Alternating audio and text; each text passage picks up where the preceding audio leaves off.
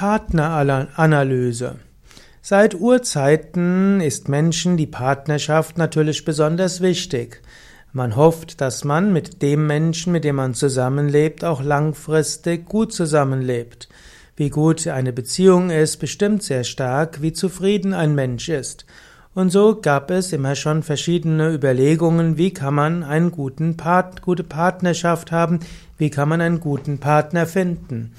Es gab die astrologischen Partneranalysen, die gibt es schon seit grauer Vorzeit.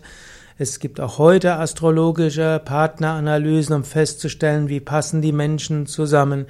Es gibt in der Biorhythmik Verfahren zum Vergleich der Biorhythmen von zwei Partnern, um festzustellen, ob die eine Rhythmenharmonie haben.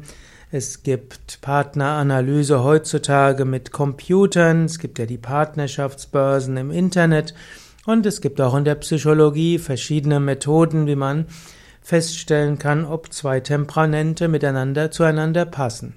Auf eine gewisse Weise macht der Mensch unterbewusst eine Partneranalyse. Man hat zum Beispiel festgestellt, Menschen können sich riechen, gut riechen, wenn ihre Immunsysteme sich ergänzen. Menschen, deren Immunsysteme nicht miteinander harmonieren würden, können sich nicht gut riechen. So gibt es unterbewusste Partneranalyse. Und man könnte auch sagen, das Verliebtheitsgefühl ist auch eine Art unbewusste Partneranalyse. Das heißt, verliebt sein ist vom yogischen Standpunkt aus eine Verbindung der Energiefelder. Leider oder vielleicht glücklicherweise hat man noch kein Partneranalyseverfahren festgestellt, das wirklich einen so hohen Vorhersageweg hätte, dass man sich wirklich darauf verlassen kann. Letztlich ist vieles karmisch und anstatt nach dem idealen Partner Ausschau zu halten, wäre es klüger zu schauen, dass man selbst einen idealen Partner wird. Es gibt so eine, einen Witz, der besagt, treffen sich zwei Schulkameraden im Alter nochmal auf einem der ja, Klassentreffen nach 50 Jahren Abi-Feier.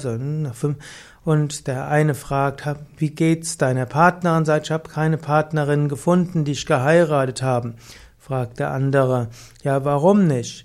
Ja, ich habe nach der idealen Partnerin gesuchen, gesucht. Fragt der andere, ja, hast, hast du sie nicht gefunden? Ja, ich habe sie, ich habe die ideale Partnerin gesucht, aber sie hat auch den idealen Partner gesucht. Und deshalb hat sie mich nicht gefunden. Okay. Also Partnerschaft ist ein schwieriges Thema. Ich habe schon auch einige Vorträge gegeben über Yoga und Partnerschaft, über Sexualität und Partnerschaft. Es ist jedenfalls etwas, wo man sein Leben auch hm, gut gestalten kann, wenn man eine zufriedenstellende Partnerschaft hat, eine liebevolle Partnerschaft, eine Partnerschaft, wo beide sich gegenseitig inspirieren. Etwas Gemeinsames zu haben ist wichtig und auch etwas Unterschiede. Und dann gilt es, die Liebe wachsen zu lassen, die Herzensverbindungen tiefer werden zu lassen und hoffentlich im Lauf der Partnerschaft immer mehr spirituell gemeinsam zu wachsen.